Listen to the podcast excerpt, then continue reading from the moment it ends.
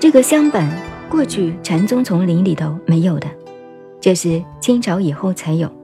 谁发明的？雍正皇帝。雍正皇帝是在家禅师哦。大家写历史、研究雍正满清历史的，我看了，通通笑话。你不懂禅宗，你不懂雍正，你不懂他的政治思想。而且禅宗禅师他是皇帝哦，可是他的和尚徒弟有好几个。所以小说上乱写，说雍正这个有些什么特务工作派出去的，那是什么？那是他出家的徒弟。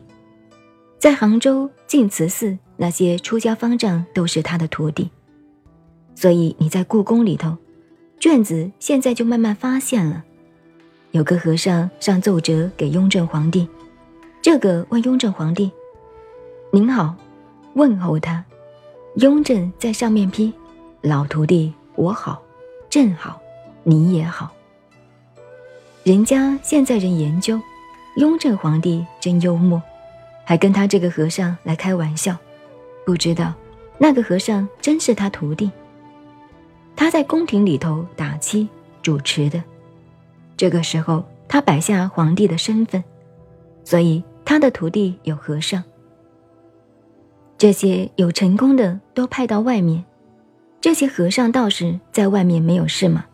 看到风吹草动啊，哪个人多放一个屁啊，哪个人多吐一口口水啊？都给他写报告来了，所以他都知道，也不是真的特务。现在你到故宫的北京那个档案里头，我们刘老师回来告诉我看到呢，雍正真的这样批啊，亲笔批的。和尚给他的奏折问好，正好，你问我好，我好，老徒弟你也好。人家以为他开玩笑的。真的，这个是他当年打七的时候主持，一个和尚参禅没有开悟，雍正希望他，那个是太爱他了，希望这个和尚马上开悟得道，然后看看这样用功也不上路。雍正给他一口剑，告诉你，七天以内你给我开悟，不开悟自杀，再不然我拿这个剑杀了你。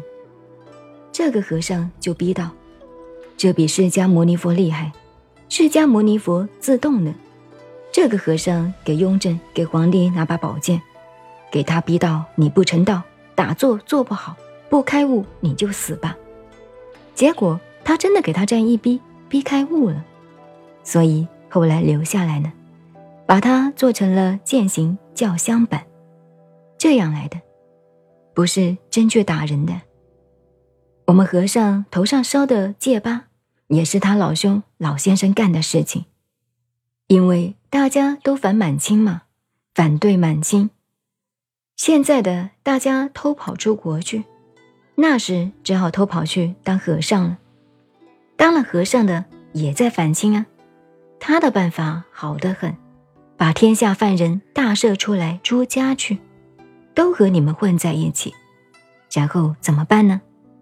当了和尚一样可以造反呢。他根据《药师经》以身供养佛，身体上最重要的是头顶骨，头顶骨烧九个洞，这一下好了。二十年、三十年长不出头发来，不要办护照身份证，这就是他的护照身份证。你看老子造反到哪里，我都把你认出来，是这样来的。为什么？讲起历史了呢，乱七八糟的这个人讲这些干什么？讲打坐。现在外形讲了，那么超过时间了吧？休息啊。那再上台很麻烦。好，十分钟，汤老兄给我十分钟，再交代十分钟，然后你们出家的，我听说你们里头还有学功夫的、练拳的，都蛮好，这一套我都玩过的。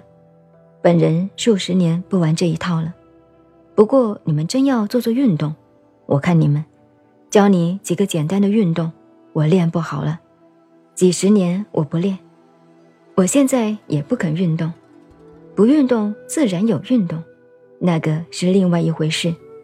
自己做得好，内在的自己会调整好的。